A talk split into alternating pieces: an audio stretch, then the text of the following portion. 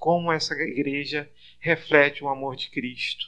E é sobre isso que eu gostaria de falar com os irmãos no texto de hoje. Eu gostaria de convidar a igreja a abrir a palavra de Deus em Atos, capítulo 22, onde leremos do versículo de número 1 ao versículo de número 21. Atos, capítulo 22, diz assim a palavra do Senhor. Irmãos e pais, ouvi agora a minha defesa perante vós.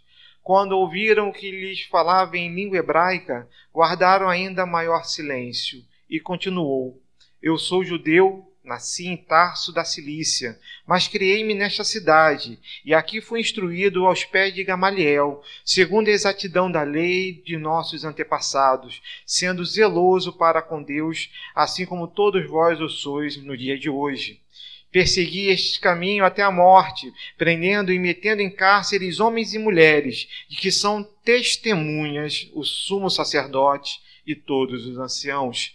Destes recebi cartas para os irmãos e ia para Damasco no propósito de trazer maniatados para Jerusalém os que também lá estivessem para serem punidos.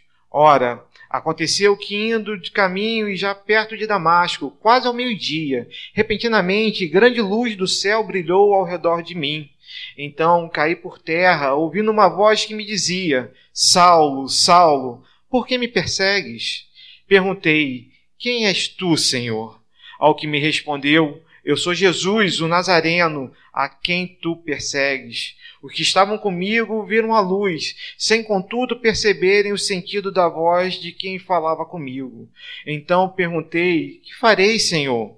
E o Senhor me disse: Levanta-te, entra em Damasco pois ali te dirão acerca de tudo que te é ordenado fazer. Tendo ficado cego por causa do fulgor daquela luz, guiado pela mão dos que estavam comigo, cheguei a Damasco. Um homem chamado Ananias, piedoso conforme a lei e tendo bom testemunho de todos os judeus que ali moravam, veio procurar-me, pondo-se junto a mim, disse: Saulo, irmão, recebe novamente a vista. Nessa mesma hora, recobrei a vista e olhei para ele. Então ele disse: O Deus de nossos pais, de antemão, te escolheu para conheceres a sua vontade, veres o justo e ouvires uma voz da sua própria boca, porque terás de ser, de ser sua testemunha diante de todos os homens das coisas que tem visto e ouvido. E agora, por que te demoras? Levanta-te, recebe o badismo e lava os teus pecados, invocando o nome dele. Tendo eu voltado para Jerusalém, enquanto orava no templo, sobreveio-me um êxtase, e vi aquele que falava comigo: Apressa-te e sai logo de Jerusalém, porque não receberão o teu testemunho a meu respeito. Eu disse: Senhor, eles bem sabem que eu encerrava em prisão e nas sinagogas açoitava os que criam em ti. Quando se derramava o sangue de Estevão, tua testemunha, eu também estava presente. Consentia nisso e até guardei as vestes dos que, dos que o matavam. Mas ele me disse: Vai, porque hoje te enviarei para longe aos, aos gentios. Irmãos, falar desse texto é falar de testemunho. Falar de testemunho é lembrar do aniversário da igreja presbiteriana de Jardim Guanabara, porque eu sou testemunha o quanto essa igreja é amorosa, o quanto essa igreja ela realmente reflete a palavra do Senhor. Mas para podermos entender esse texto, precisamos voltar um pouco a Atos capítulo 20. Reverendo Vladimir hoje trouxe, eu vou aproveitar, vou pedir permissão aos pastores, mas vou aproveitar as três pregações que tiveram agora no aniversário da igreja. E Reverendo Vladimir nos trouxe uma passagem é, quando Paulo fala aos presbíteros da igreja de Éfeso, onde quando ele estava em Mileto a caminho de Jerusalém. E ali aqueles homens ouviram a palavra do Senhor. E Paulo segue a sua viagem, caminho de Jerusalém, e chega em Cesareia. Isso nos mostra o capítulo 21. Ali na casa de Filipe, o evangelista, um dos sete, ele recebe a visita de um profeta chamado Ágapo. E esse profeta resolve falar para ele da seguinte forma: tira o cinto da roupa de Paulo, amarra suas mãos, amarra seus pés e diz: Da mesma forma que aqui estou fazendo, será feito com você em Jerusalém. Aqueles homens à volta de Paulo que estavam com ele naquele momento, vendo o que estava a acontecer, e que iria acontecer com Paulo, dizem para ele, tentam persuadi-lo a não ir para Jerusalém. Mas Paulo está decidido, porque Paulo sabia que cumpria a ele cumprir a vontade do Senhor. Ele sabia o que esperava ele a Jerusalém, mas ele sabia que o Senhor tinha um, propósito para ele. E é interessante falarmos sobre isso porque nós percebemos que Paulo tinha certeza da sua missão a cada momento. E esse relato que nós lemos em Atos 22 é o segundo relato de Paulo sobre a sua conversão. A primeira, o primeiro relato acontece em Atos capítulo 9, e o terceiro vai acontecer na sua defesa perante as autoridades em Atos capítulo 26. E aí ele chega em Jerusalém. Não foi persuadido pelos seus, seus companheiros de viagem a não ir para Jerusalém, e ele chega finalmente a Jerusalém. E ali diz a palavra do Senhor no capítulo 21 que os irmãos se encheram de alegria por estarem com Paulo ali. E ele se reúne com alguns homens, entre eles Tiago, irmão de Jesus, e os presbíteros que ali estavam. E ele conta tudo aquilo que o Senhor tinha feito com ele durante esses anos que ele esteve fora de Jerusalém. E aqueles homens se alegram. Porém, também avisaram a ele: ora, chegaram aqui judeus que vieram falar que você é um homem que está contra a lei. Um homem que está apostatando da lei de Moisés. E mais ainda, que você foi aos gentios. Que aquilo para os judeus, com certeza, não era agradável. E sabendo disso, ele, para se mostrar cumpridor da lei, ele resolve tomar um voto e se purifica durante sete dias. Não só ele, como mais quatro homens o acompanham nesse voto. E no sétimo dia, quando ele estava acabando a sua purificação, de se apresentar no templo, eis que esses judeus que vieram da Ásia o encontram no templo e fazem que a cidade se alvoroce. E a palavra que eles usam é essa: Este é o homem que ensina a todos serem contra o povo, contra a lei e contra esse lugar. Paulo, então, tem que é tomado por essa multidão, pelo alvoroço que acontece, e ele literalmente é espancado, espancado pela palavra do Senhor. E quando ele quase é dado por morto, sabendo a guarda romana que a cidade estava num verdadeiro alvoroço, resolve intervir e pegar aquele homem, já quase morto, e leva-o em segurança para o pretório. Paulo, no momento que está subindo nas escadas, sendo carregado, como diz a palavra do Senhor, porque ele não tinha mais condições, tal a violência que ele tinha sofrido, ele pede aquele, aquele centurião, falando com ele em grego, pede para falar ao povo. E aí começamos a ver ele contar o seu testemunho. E é sobre isso que eu quero conversar com os irmãos. A palavra testemunho nesse texto ela é citada várias vezes. É citada no versículo de número 5, no versículo de número 12, no versículo de número 15, 17 e 20. E Paulo quer dar o seu testemunho porque ele se considera um devedor.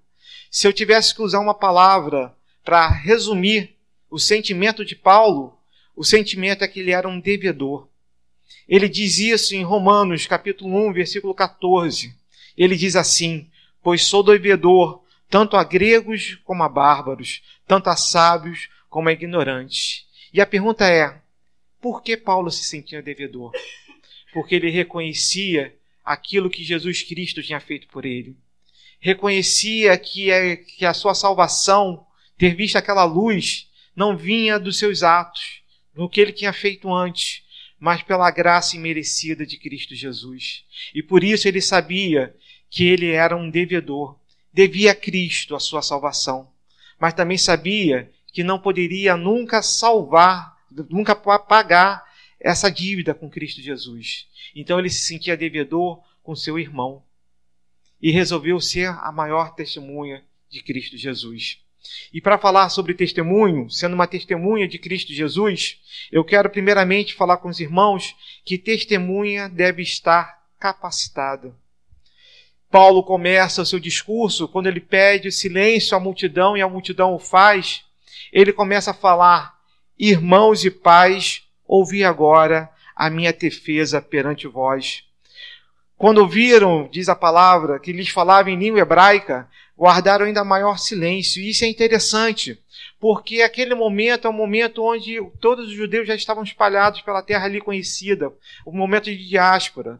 E muitos judeus não sabiam falar a língua hebraica. A principal língua daquela época era o grego.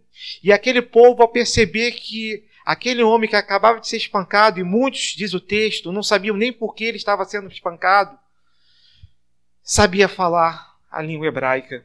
E isso deu para ele capacidade de falar essas pessoas. E ele continuou: Eu sou judeu, nasci em Tarso da Cilícia, mas criei-me nessa cidade e aqui fui instruído aos pés de Gamaliel, segundo a exatidão da lei de nossos antepassados, sendo zeloso com Deus, assim como todos vós os sois no dia de hoje.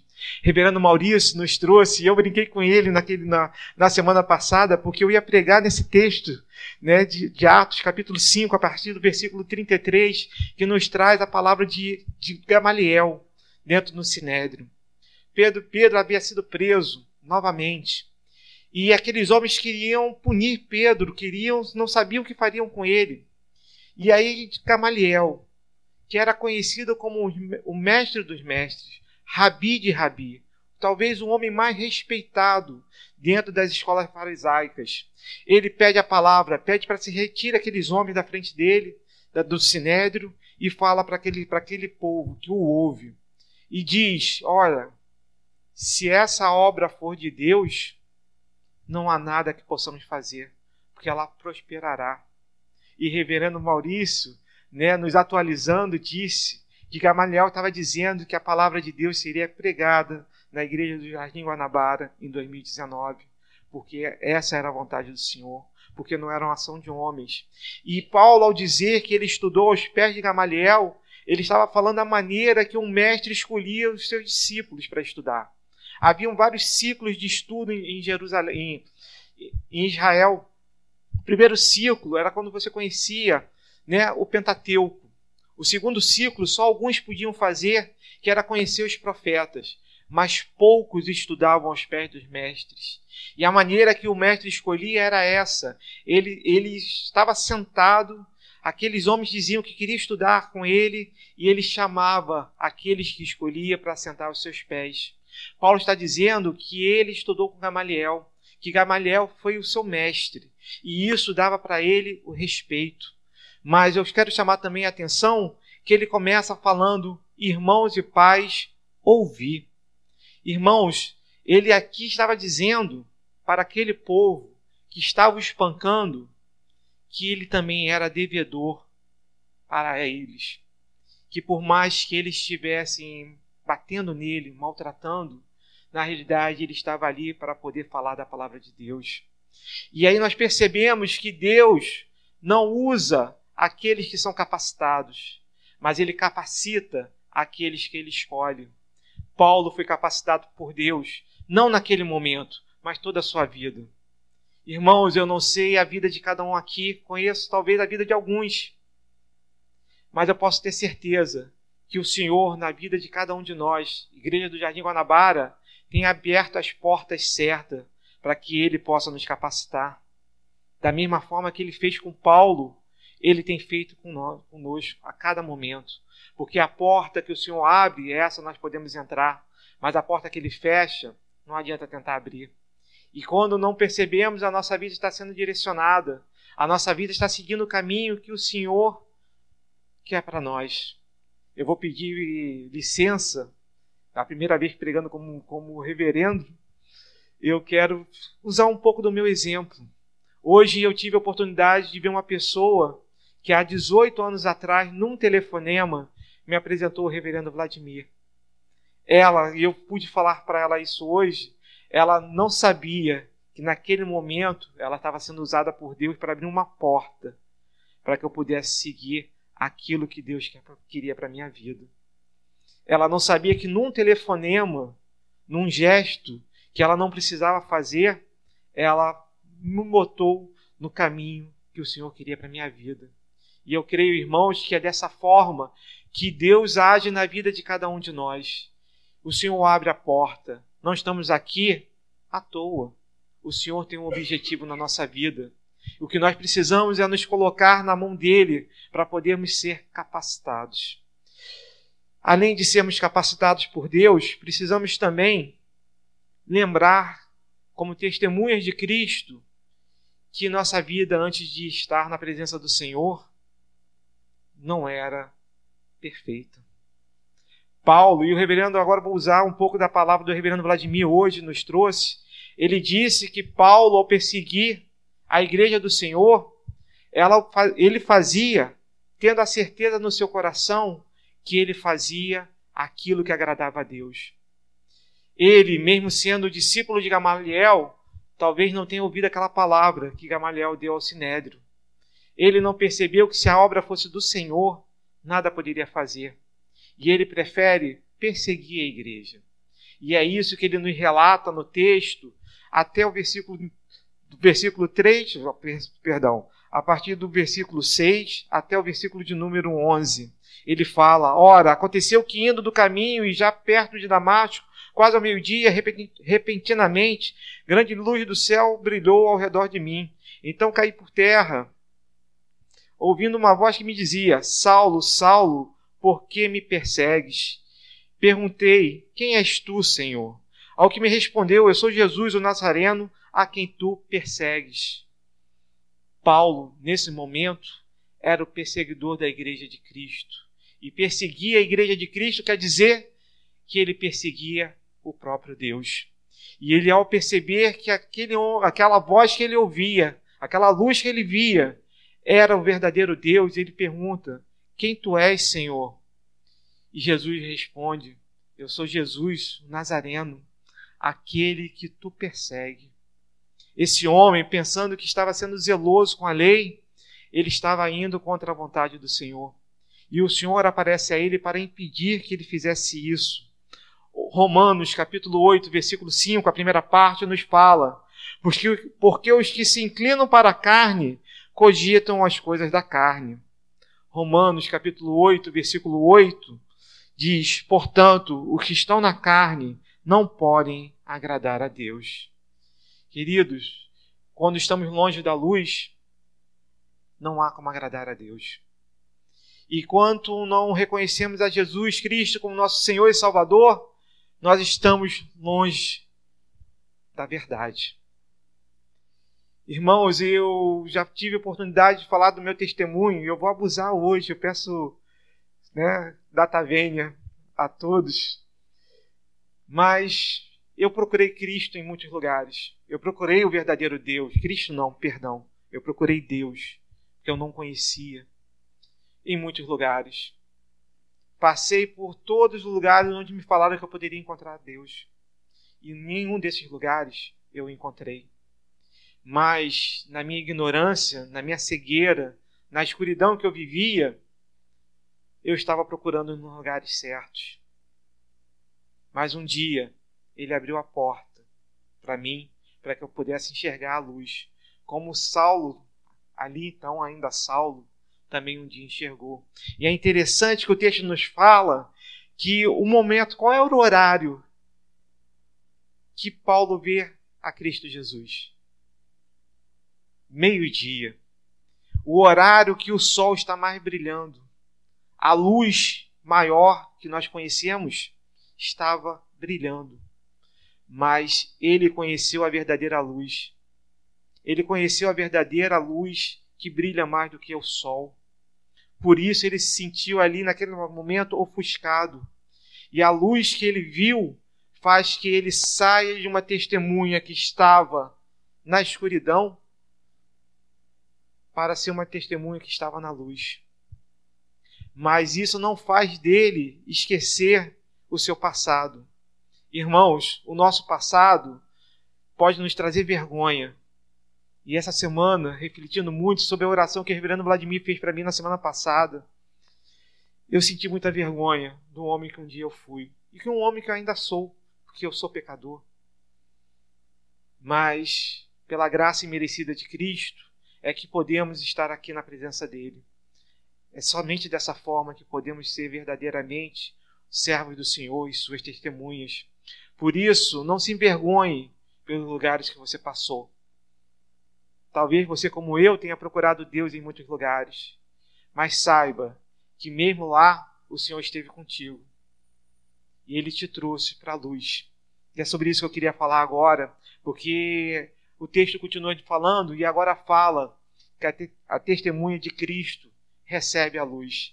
E ele nos traz no texto um homem chamado Ananias, versículo 12 um homem chamado Ananias, piedoso conforme a lei, tendo um bom testemunho de todos os judeus que ali moravam. Veio procurar-me e, pondo-se junto a mim, disse: Saulo, irmão, recebe novamente a vista. Irmãos, uma testemunha de Cristo que recebeu a sua luz reconhece o valor daquele que está ao seu lado. Você pode olhar para o lado agora nesse momento? Olha para quem está do seu lado. Daqui eu posso ver todos os rostos. E hoje eu estava agoniado, eu preciso confessar. Eu estava de frente para o presbitério, né, e eu não sabia como estava a igreja, eu não conseguia ver a igreja. E de repente o reverendo Vladimir me pede para virar, e eu olhei para essa igreja, vou usar, vou me apropriar, essa igreja linda. Porque realmente é isso, foi isso que eu vi. Pessoas iluminadas, pessoas que têm a luz de Cristo, pessoas que são sua testemunha. E eu quero reconhecer a cada um de vocês nesse momento, porque é isso que nós precisamos fazer. A cada momento precisamos reconhecer o valor do próximo, porque isso nos faz irmãos. Precisamos, como Paulo fez aqui com Ananias, e é interessante, se formos lá no relato de Atos, capítulo 9, Ananias, quando é chamado pelo Senhor, ele fala: Eis-me aqui. E quando Jesus fala para ele: Olha, vai a tal lugar procurar Saulo. Ananias toma um susto. Senhor, não é esse que veio com cartas para poder nos prender, nos levar manietados para Jerusalém? É esse que o Senhor quer que eu vá? E o Senhor fala, sim, porque ele é vaso de honra para mim. E eu tenho uma grande obra para ele. E Ananias, esse homem que Paulo agora testemunha, cumpre a vontade do Senhor. Que eu e você possamos também ouvir a voz do Senhor e cumprir a sua vontade. Mas o texto continua. Nessa mesma hora, recobrei a vista e olhei para ele. Então ele disse: O Deus de nossos pais de antemão te escolheu para conheceres a sua vontade, veres o justo e ouvires uma voz da sua própria boca. Irmãos, testemunhas de Cristo que conheceram a luz vão ter a oportunidade sempre de ouvir a voz do seu Senhor falando aos seus ouvidos, ao seu coração e à sua vontade. Por isso, irmãos, não endureça o seu coração. Ouça sempre, feche os olhos e quando, quando nós oramos, dê também a oportunidade de Jesus falar com você. Porque para ser sua testemunha, precisamos saber qual é a sua vontade. Ananias, como eu falei aqui no capítulo 9, ouviu a vontade do Senhor e foi ser sua testemunha. Paulo também ouviu a vontade do Senhor e também foi sua testemunha. E agora cabe a mim e a você a ouvirmos a voz do Senhor através do seu Espírito Santo, para também sermos sua testemunha. Mas diz ainda, versículo 15: Porque terás de ser sua testemunha diante de todos os homens das coisas que tem visto e ouvido. E agora, porque te demoras, levanta-te recebe o batismo e lava os teus pecados, invocando o nome dele. O Senhor nos convoca a glorificarmos o seu nome, a reconhecermos ele como nosso Senhor e Salvador, para podermos ser suas testemunhas. O Senhor que um dia me trouxe ao batismo, me chama para ser sua testemunha. O Senhor, nesse momento, chama todos nós a sermos suas testemunhas, sermos lavados nos pecados no seu sangue e invocarmos o seu nome. Mas ainda testemunhas precisam ser enviadas, e eu me dirijo à pregação do reverendo Gabriel, que falou sobre a bênção de Abraão. Abraão recebeu a bênção do Senhor, mas não só para si, mas para que ele pudesse ser enviado. E Paulo, aqui, da mesma forma, no versículo 17, diz Tendo eu voltado para Jerusalém, enquanto orava no templo, sobreveio-me um êxtase, e vi aquele que falava comigo: Apressa-te e sai logo de Jerusalém, porque não receberão o teu testemunho a meu respeito. Eu disse: Senhor, Eles bem sabem que eu encerrava em prisão e nas sinagogas, açoitava os que criam em ti. Quando se derramava o sangue de Estevão, tua testemunha, eu também estava presente. Consentia nisso e até guardei as vestes dos que matavam. Mas ele me disse: Vai, porque eu te enviarei para longe aos, aos gentios. E aí, irmãos, eu quero me remeter ao ID. Diz assim no último capítulo de Mateus: Ide, portanto, fazei discípulos de todas as nações, batizando em nome do Pai, do Filho e do Espírito Santo, ensinando-os a guardar todas as coisas que vos tenho ordenado. E eis que estou convosco todos os dias até a consumação do século. Irmãos, somos chamados para ser testemunha do Senhor, para falarmos dessa, desse testemunho a todos aqueles que necessitam conhecer a palavra do Senhor. Paulo, aqui nessa última parte do texto, nos fala claramente que ele foi mandado aos gentios. Não vamos continuar no texto, mas no versículo de 22, isso escandaliza os judeus, porque os judeus não queriam que a palavra do Senhor chegasse aos gentios. Mas a vontade do Senhor e essa obra é soberana. Por isso a palavra do Senhor chegou até nós hoje no Jardim Guanabara. Aqui que se prega a palavra do Senhor há 24 anos, mais os dois anos de congregação.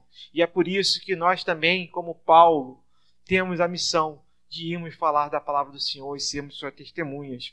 E para concluir, eu quero falar de vocês que somos testemunhas só por um motivo. Porque Jesus Cristo nos fala, Apocalipse, capítulo 3, versículo 14, ele é a testemunha fiel. Diz assim a palavra do Senhor: essas coisas diz o Amém, a testemunha fiel e verdadeira, o princípio da criação de Deus. Irmãos, podemos ser testemunhas de Cristo, porque Ele é testemunha fiel e verdadeira. Porque Ele estava com o Pai e com o Espírito Santo quando o mundo foi feito, foi criado pela palavra de Deus. E nisso Ele foi testemunha. Ele foi testemunha da queda de Adão e do amor do Pai por nós, prometendo que um dia poderíamos estar novamente na Sua presença. Ele foi testemunha do amor do Pai, porque Ele desceu da Sua glória, se fez carne, para que a palavra do Senhor se cumprisse e Ele pudesse ser testemunha dessa palavra. Por mim e por você, Ele se fez homem e morreu naquela cruz derramando o seu sangue, derramando, quebrando o seu corpo e derramando o seu sangue, como vamos celebrar na ceia. E é por isso que nós podemos ser testemunhas. E eu concluo essa, esse momento com a palavra do Senhor que está em Apocalipse, capítulo 19, a partir do versículo 9. Eu gostaria que projetasse esse texto. Apocalipse capítulo 19, a partir do versículo 9. Diz assim a palavra do Senhor: Então me falou o anjo: Escreve: Bem-aventurados aqueles que são chamados à ceia das bodas do Cordeiro. E acrescentou: São estas verdadeiras palavras de Deus. Prostrei-me ante dos seus pés para adorá-lo. Ele, porém, me disse: Vê, não fazes isso. Sou conservo teu e dos teus irmãos que mantém o testemunho de Jesus. Adora a Deus, pois o testemunho de Jesus é o espírito da profecia. Irmãos, somos chamados para sermos testemunhas de Cristo. E um dia, num dia venturoso, quando o Apocalipse se cumprir, estaremos do lado e seremos conservos dos nossos irmãos e seremos chamados de testemunhas daquele que mantém o testemunho de Cristo. Igreja do Jardim Guanabara,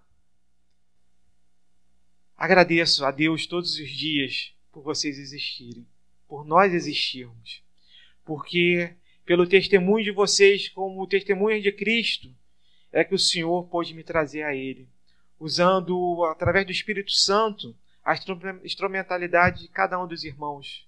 Eu posso, se tivermos um tempo para podermos tomar um café, né, a outros momentos como de comunhão, como tivemos naquele sábado, no início do nosso aniversário, eu acho que eu posso sentar do lado de cada um dos irmãos e contar o quanto vocês são testemunha na minha vida de Cristo Jesus. Que nós possamos, assim, ser lá fora também. Que nós possamos não só estar aqui dentro comemorando o nosso aniversário, mas que nós possamos estar comemorando lá fora a vida que Cristo Jesus nos deu. Vida essa que devemos a Ele pelo sangue derramado naquela cruz, pelo seu amor, pela sua graça imerecida. Igreja do Jardim Guanabara, parabéns pelo seu aniversário, parabéns por ser testemunho. Deus abençoe a todos.